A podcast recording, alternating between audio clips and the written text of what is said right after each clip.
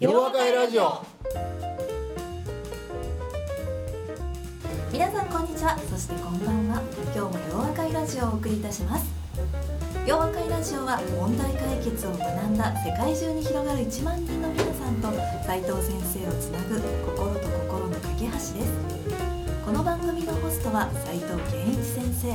そしてお相手するのは私ゆっきーです。それではそろそろ始めたいと思います。皆さんこんにちは。そしてこんばんは。斉藤先生今日もよろしくお願いいたします。どうもよろしくお願いします。さて先生2015年が始まりました。今年も始まっちゃったね。で今年の洋和会の活動ももう始まっておりまして今年の第そうはい1回目はなんと海外からのスタートですね、今年も。2月14日に台湾で開催をされました。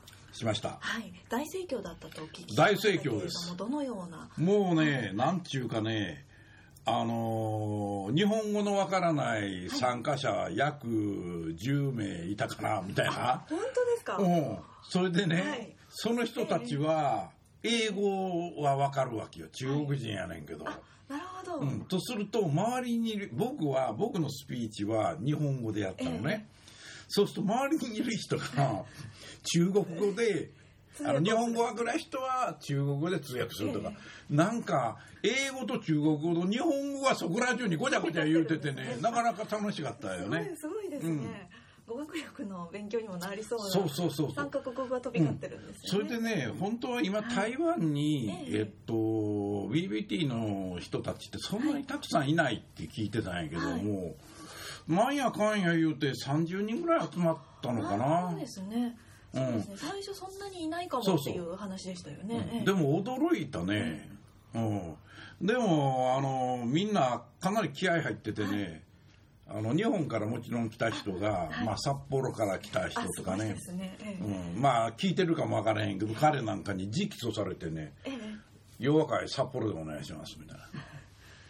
直訴されてね断れないでしょ、うんだからねちょっと今年ちょっと増やすとしんどいなと思いながらまあでもねはい。あの気合入ってる時にやるしかないやろそうみたいな。ですね。札幌は暖かい時に行きたいです、その通りです、それは それはもちろん。じゃあ夏がいいっていう話やからね。そうですだからちょっと入れてみたいなと思ったけどね。はい、そんな2015年の夜和会予定いっぱいなんですよね。うん、はい。そうそうそうそう。今後の予定をご紹介いたしますはいと、よろしく。まず早速4月の25日が東京ですね。日本でのはじ、ま、あの初めての今年あそうやな、はい。はいはいはいはい。はい、東京はもうすぐ毎あと毎年ですね。前になってしまいますので、うん。お申し込みをお早めにお願いいたしそのます通りですね待ちが多いですからね、うん。はい、そうそう。そして5月30日が神戸で、だよね。はい、5月30日だよね。はい神戸で開催という初の神戸これ初の神戸だからね、はい。それでね、今回、あの、神戸にオペレーションチームができてるんやけども、もうできてるんですね。できてるの。すごいですね。なぜかね、ええ。十数人いてね、はい。あ。なんか毎週、はい。みんな会ってミーティングしてるって、そしたらさ、飲み会を毎週やってんのあか。ミーティングです。ミーティング。でものすごくえね、え気合入っててね、なるほど。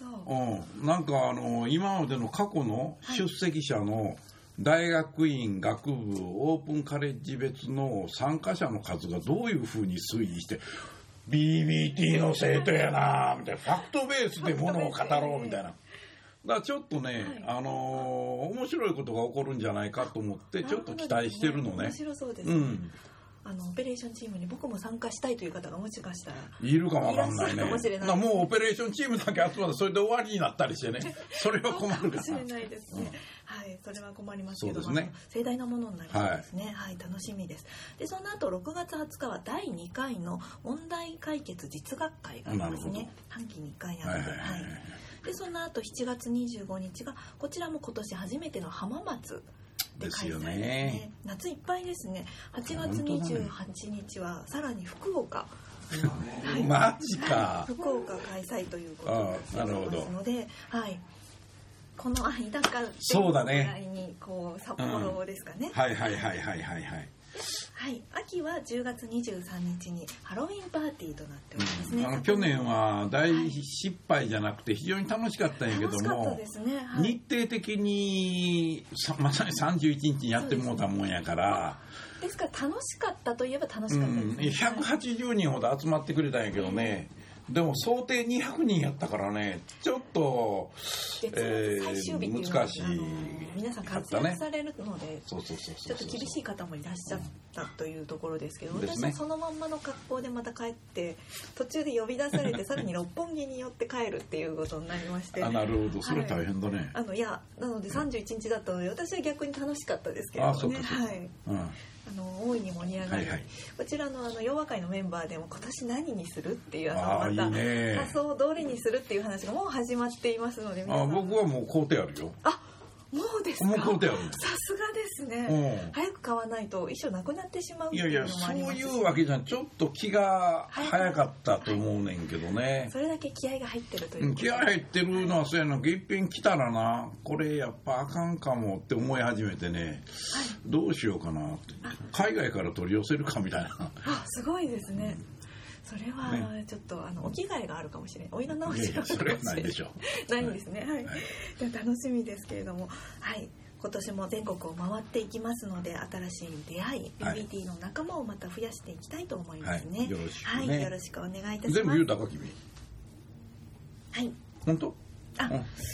さらに11月7日の問題解決実学会第3回目で締めですねそれで締めか。そうですね。はい。あそう。はい、はい、とラジオの収録と。なるほど。はい、はい。今年も忙しそうですね。忙しいね、はい。私も何度先生にお会いできるか本当だね。はい。楽しみです。あどうも。はい。はい。では今年もどうぞよろしよくお願いしまます。今回も素敵なゲストをお迎えしております。素晴らしい、はい BBT 大学院 UF13、えー13の町田さんですね。町田正臣さんですかあ、ね正秀。正秀さんすいません正秀さんですね。さ すみません。いやいや愛嬌があってええんちゃうか？お客さんでリラックスできましたらじゃあはい。すいませんハロウィンパーティーで演奏をしてくださあった。そうそうそうそう、い、や素敵なその時はありがとうございました。もんこちらこそありがとうございます。はい、私もあの素敵な演奏をされた方というところしかわからないのでまずはあの自己紹介をお願いいただけますか、はい、えっ、と UF13、えっ、と今大学院で学んで1年半になります。で目標はですね、洋和会の専属バンドになることを目標としております。すごいですね。すげえね。専属バンドまで。すげえねやっぱり国技館かみたいな。違うか。武道館に行きましょう。武道館ですね。武道館ですかね。そっか武道館か。はい。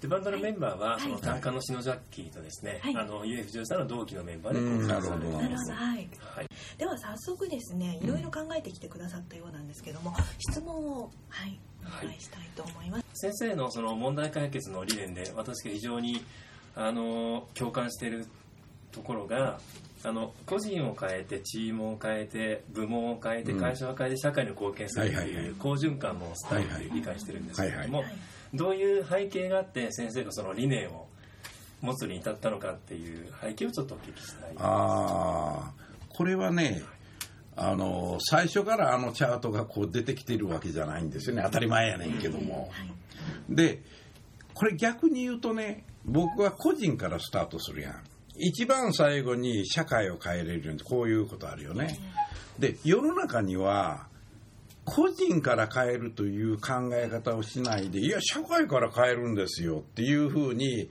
まあ例えば政治家の世界に入っていこうっていう人はそういうつもりがあるわけじゃないですか。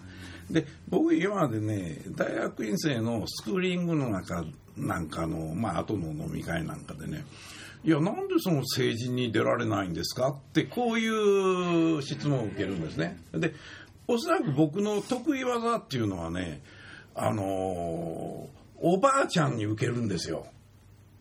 はいうん、おばあちゃん。いや、そうですか。いやいや、もうね、あのー、事務所の掃除のおばちゃん76歳とかね、マンションのおばちゃん、土地聞いてないけど、おそらく75、6違うかな。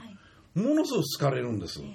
で、おそらくね、そういうふうに人に好かれるもんやから、それやったら、まあ、政治家っていうのはなんとなく人気取り的なはいところもあるから、ええそういうとこ出たらどうですかってこういう発想なんだと思うんですね。はいで僕はいやそれはちょっとちゃうねんやと。はいね、僕はどちらかというと、えーまあ、前の会社にいる時に新たに入ってきた人たちっていうのをともかく会社の中に、えー継続させないと途中でドロップアウトさせるわけにいかないから必死になってこう学ばせるじゃん。はいほいで、まあ、結果的にそれで人が成長していくとああよかったねって、まあ、みんな、えまあ、偉くなっていく。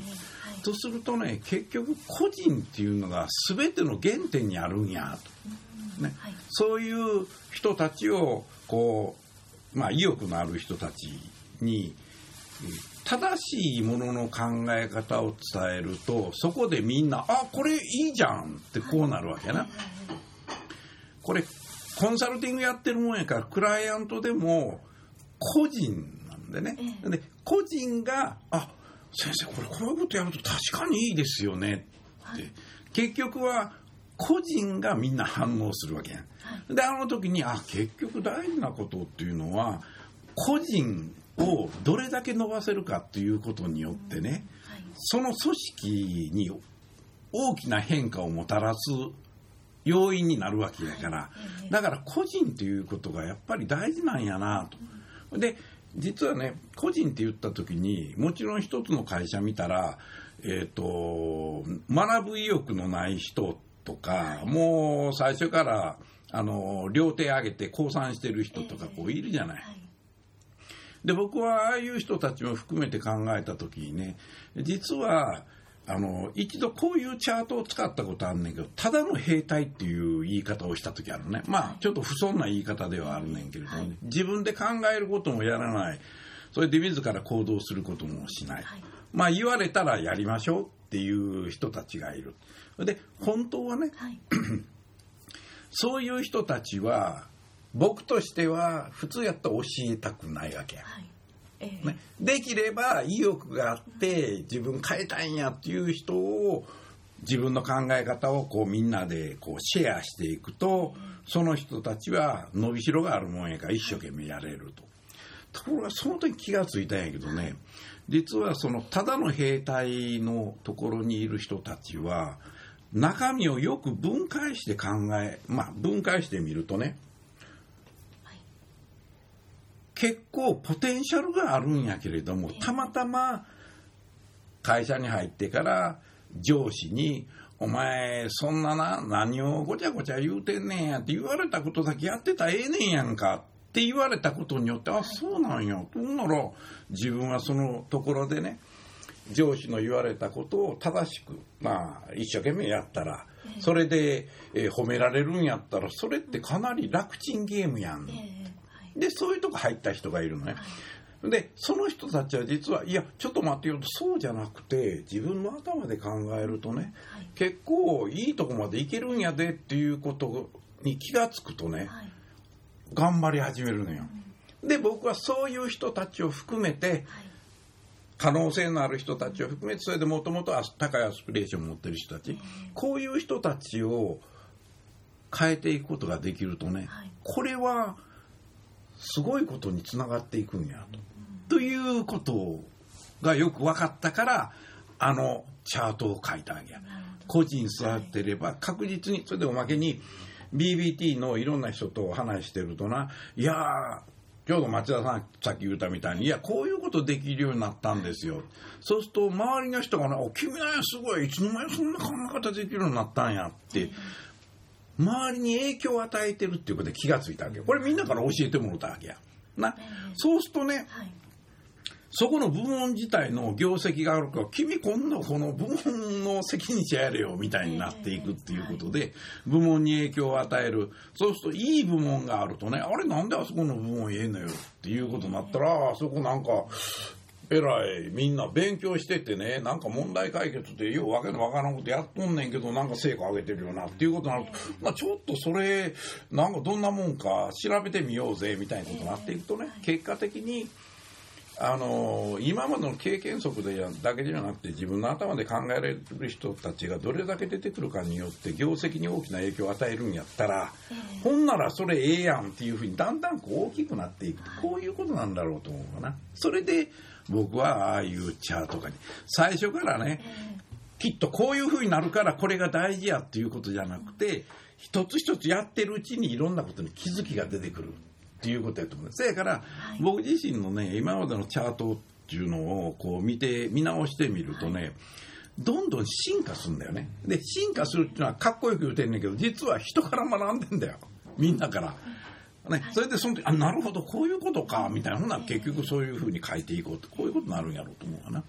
先生と先生の周りのこう実体験を基づいてどんどん変わってそうそうそうそうそうなんですね。はい。うんだから今日もねある企業で朝9時半から5時半までずっと喋りっぱなしやってこれ2日間続いたもんやから、はいちょっと声がねハスキーな感じでそうですね。いつもよりちょっとこうかっこいい感じが。ほんまかいね？やましてますね。はい。ほんまかいはいなまあそういうふうなところでもね、今日だけでも僕の片っぽにちいこいメモ帳がそこにねおこれ今度言うてやらないとっていうやつがね3つも4つも記録されてるんですよ。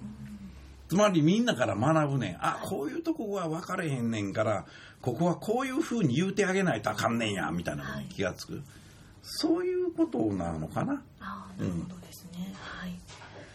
そうですね。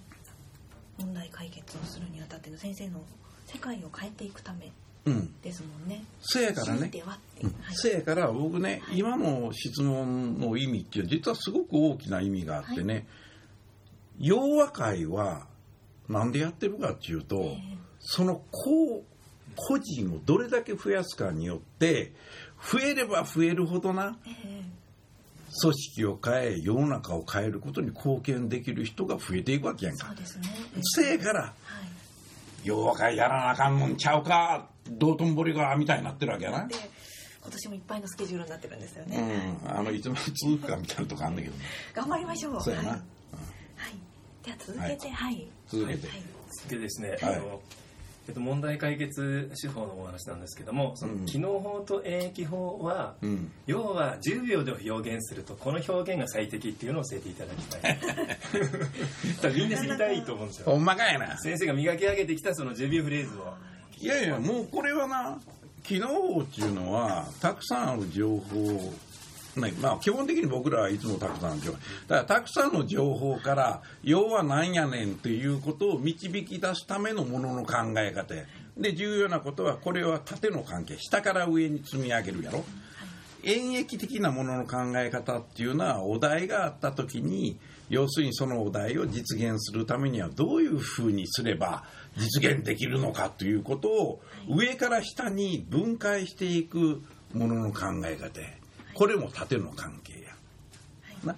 そやからまあ10秒かどうか知らへんけど、今みたいなな言い方になるんやけど、ほんなら機能法で何ができるかっていうとたくさんの情報が意味しているものはどういうことや要は何やねんっていうことが言えるんやと。演疫的ものの考え方っていうのはこういうお題があって例えばまあね顧客満足度というものをやっぱり実践しようということになった時にそれをみんなが実現できるためには具体的に落とし込んで行動に落とし込んでやらんとできへんから、そこまで落とし込む考え方が演疫的ものの考え方やと。こういうことやと思うね。はい。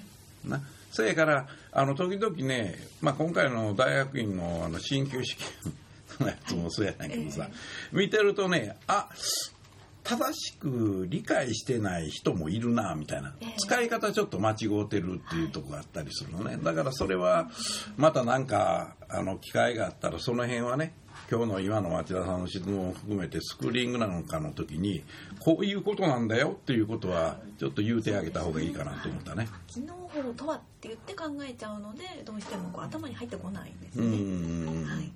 今のねあのまとめはすごくあなるほどと今更ながらに思いました。あ、ほんまかい。はい。私がこう教える時もそうしようと思いました。ああ、いいやん。はいありがとうございます。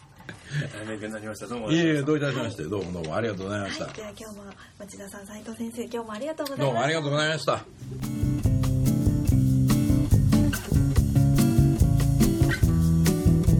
洋和会